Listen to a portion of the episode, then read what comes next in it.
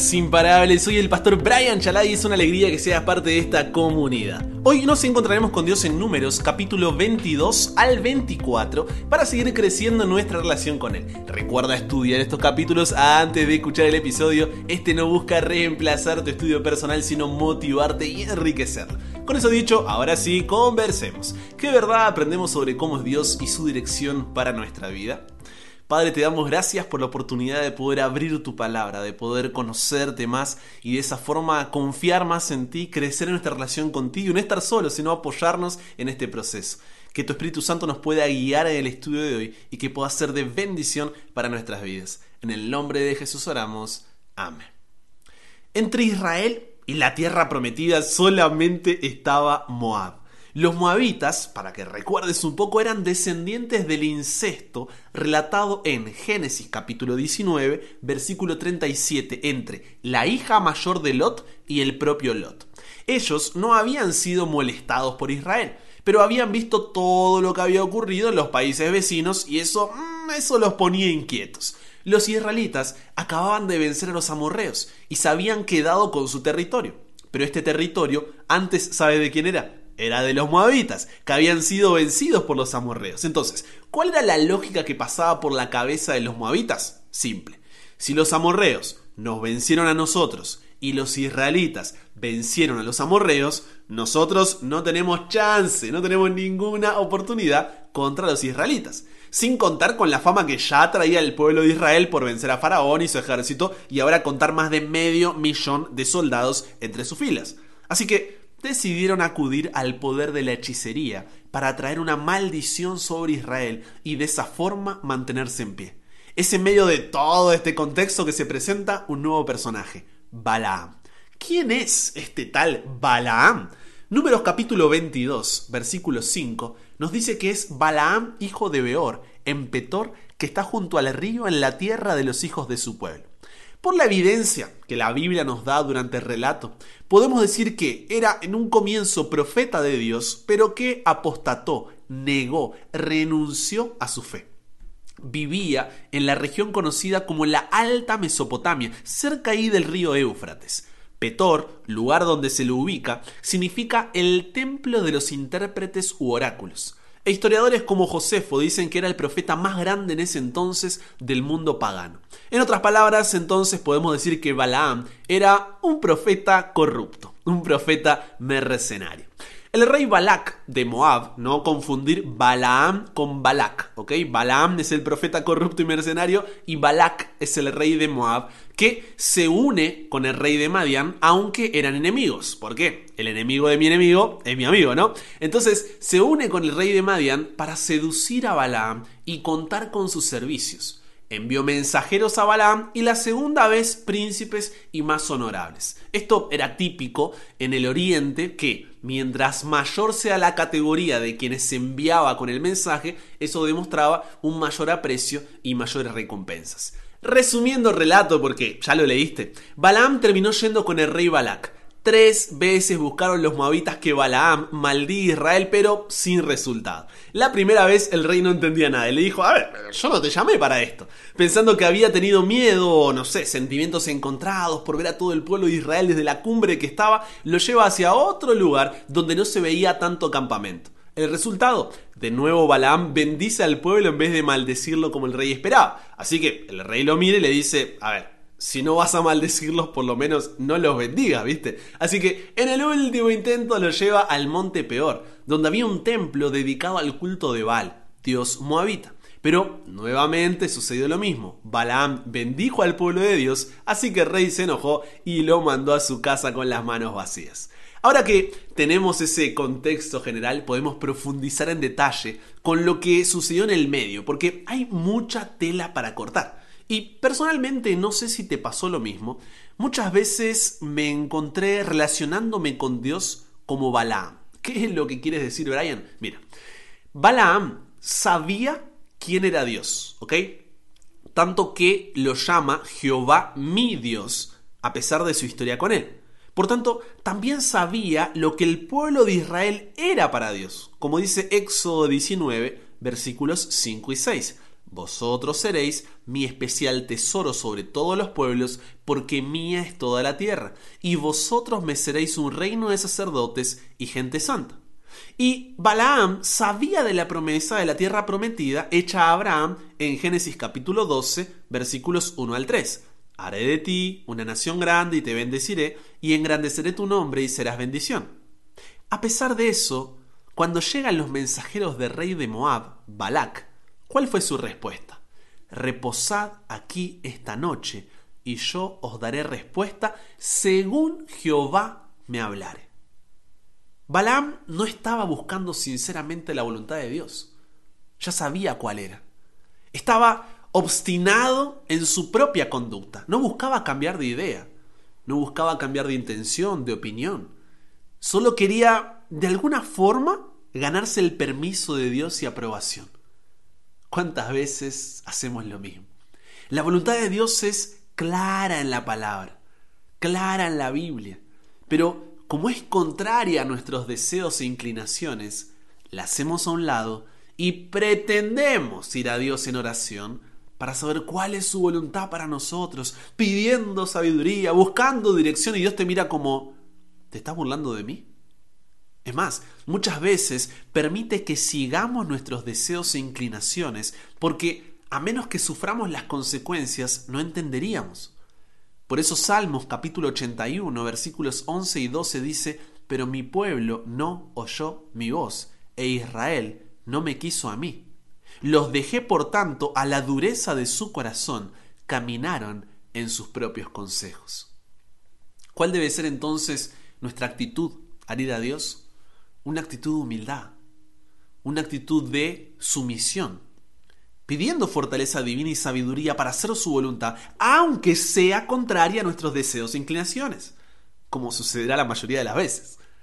No nos equivoquemos, una relación con Dios no se trata de alinear la voluntad de Dios con la tuya o la mía, sino de alinear la nuestra con la de Dios. Eso es lo que Jesús llamó negarse a sí mismo, eso es lo que el apóstol Pablo definió como morir al yo. De eso se trata una relación con Dios, de reconocer que, como dice Proverbios 14:12, hay camino que al hombre le parece derecho, pero su fin es camino de muerte. Y eso sucede porque, como menciona Jeremías 17:9, engañoso es el corazón más que todas las cosas y perverso. ¿Quién lo conocerá? Y esa es nuestra condición, porque como señala Isaías 59:2, nuestras iniquidades han hecho división entre nosotros y nuestro Dios, y nuestros pecados han hecho ocultar de nosotros su rostro para no oír. Esto nos llevó a que, como resalta Romanos 3:23, estemos destituidos de la gloria de Dios y más adelante Romanos 6:23 describa que el resultado del pecado es la muerte. Porque como marca Efesios 2.3, la ira como respuesta de Dios al pecado debido a su santidad es lo que merecemos. Y esto, esto nos incomoda, nos inquieta, nos frustra. ¿Por qué? Porque nuestro orgullo, arrogancia y soberbia gritan desesperados porque pierden el control. Queremos decidir por nuestra cuenta qué es bueno y qué es malo. Queremos crear nuestras propias alternativas, hacer nuestro propio diagnóstico, establecer nuestras propias reglas. Nadie nos va a decir cómo vivir. No necesitamos de nadie, pensamos. No queremos que nadie nos diga qué hacer, queremos ser Dios. ¿Eso es lo que quería Lucifer en el cielo? Eso es lo que queremos nosotros hoy. Queremos ser dueños de nuestro propio destino, capitanes de nuestra alma.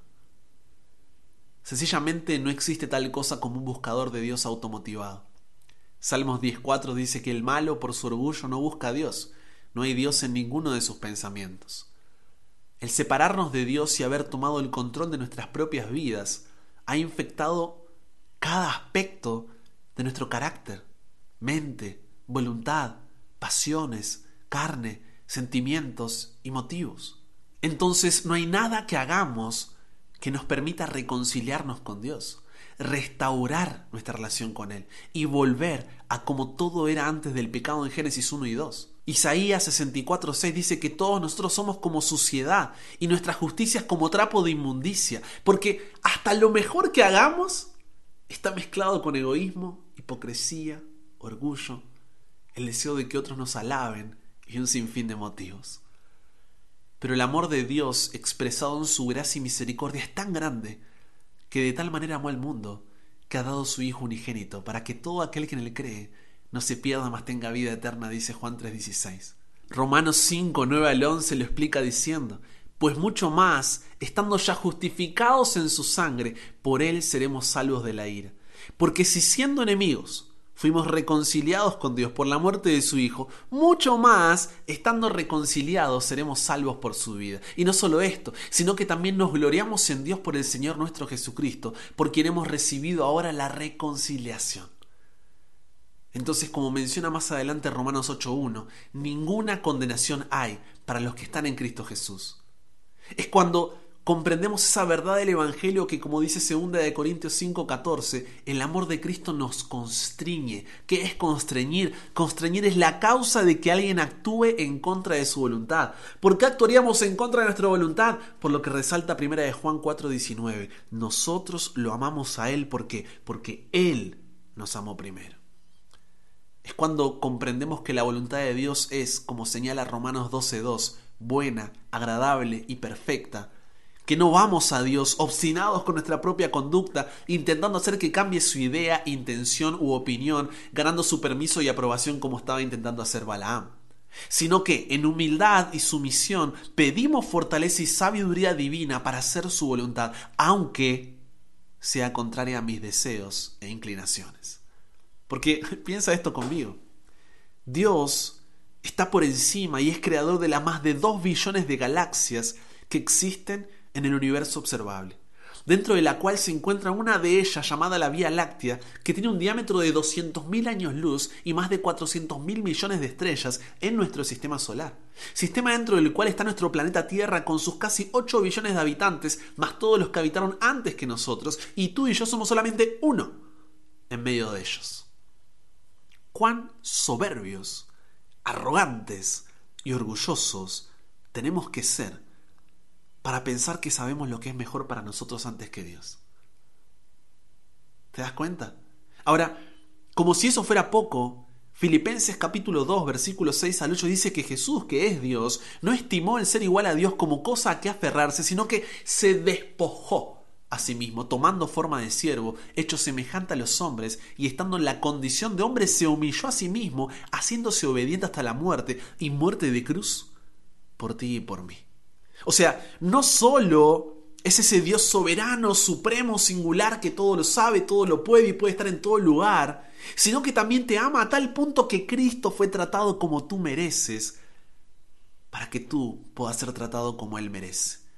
Fue condenado por mis pecados en los que no había participado, para que yo pudiera ser justificado por su justicia, en la cual no había participado.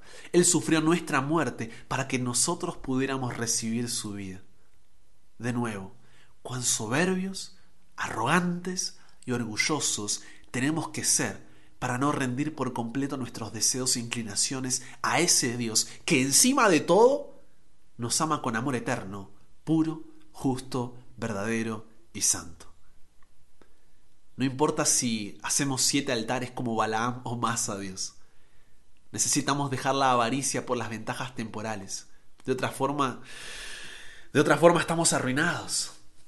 Satanás siempre te ofrecerá ganancia y honores de este mundo para alejarte de Dios. O cuando estés en sus caminos te privará de ellos para conseguir el mismo objetivo. Te llena de promesas falsas, ilusiones vacías, con tal de lograr una vida próspera, en los términos que nosotros definimos la prosperidad. No durmamos con la tentación como hizo Balaam cuando le dijo, reposad aquí esta noche, y yo os daré respuesta según Jehová me hablare. Nadie duerme como un león, llamándolo de dulce gatito. Y segunda de Pedro 5.8 nos dice, sed sobrios y velad, porque vuestro adversario el diablo, como el león rugiente, anda alrededor, buscando a quien devorar.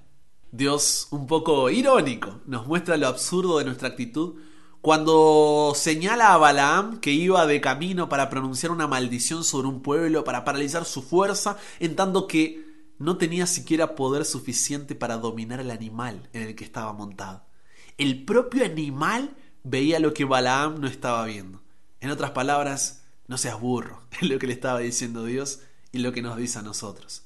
Porque, como expresa 1 de Juan 2.17, el mundo pasa y sus deseos, pero el que hace la voluntad de Dios permanece para siempre. Así que como explicó Jesús en Mateo 16, 26, ¿de qué? ¿De qué te sirve ganar todo en esta vida y al final perderla?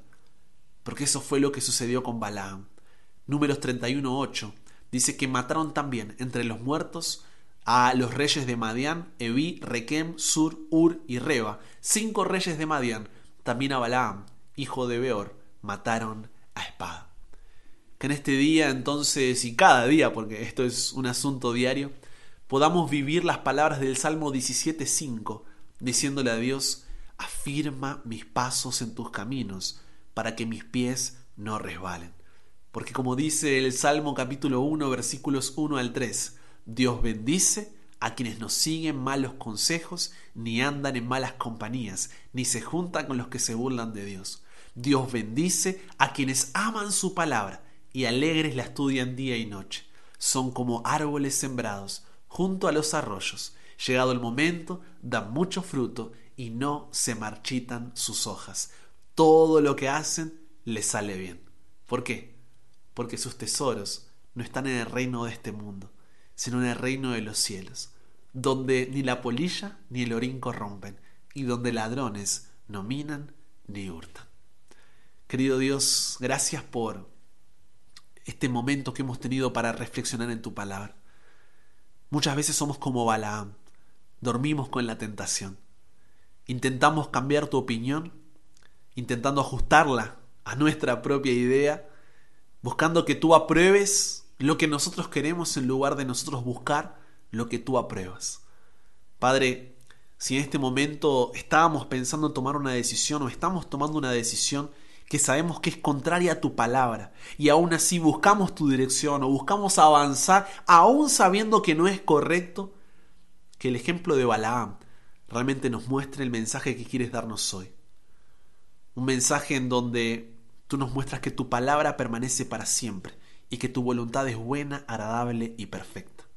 Eso será difícil de aceptar porque en la mayoría de las veces será contraria a nuestras inclinaciones y deseos, pero que al descubrir el amor que tú demostraste en la cruz del Calvario por nosotros, podamos tener la seguridad de que tú quieres lo mejor para nosotros, que tú quieres lo mejor para nuestras vidas y que si tenemos la humildad suficiente para dejar de lado ese orgullo, arrogancia y soberbia que nos hacen pensar que sabemos más o mejor que tú, realmente empezaremos a vivir la vida para la cual tú nos llamaste y podremos así crecer nuestra relación contigo. Cámbianos, renuévanos, transfórmanos, somos tuyos. En el nombre de Jesús oramos. Amén con eso llegamos al final. Comparte con otros lo que aprendiste hoy. Súmate a la comunidad en WhatsApp totalmente gratis si todavía no lo has hecho para recibir una notificación en tu celular cada mañana, escuchar los episodios sin conexión, tener material extra, hacer tus preguntas, acceder a contenido exclusivo y te espero en el siguiente para que nunca pares de aprender y nunca pares de crecer. ¿Por qué? Porque hasta el cielo no paramos.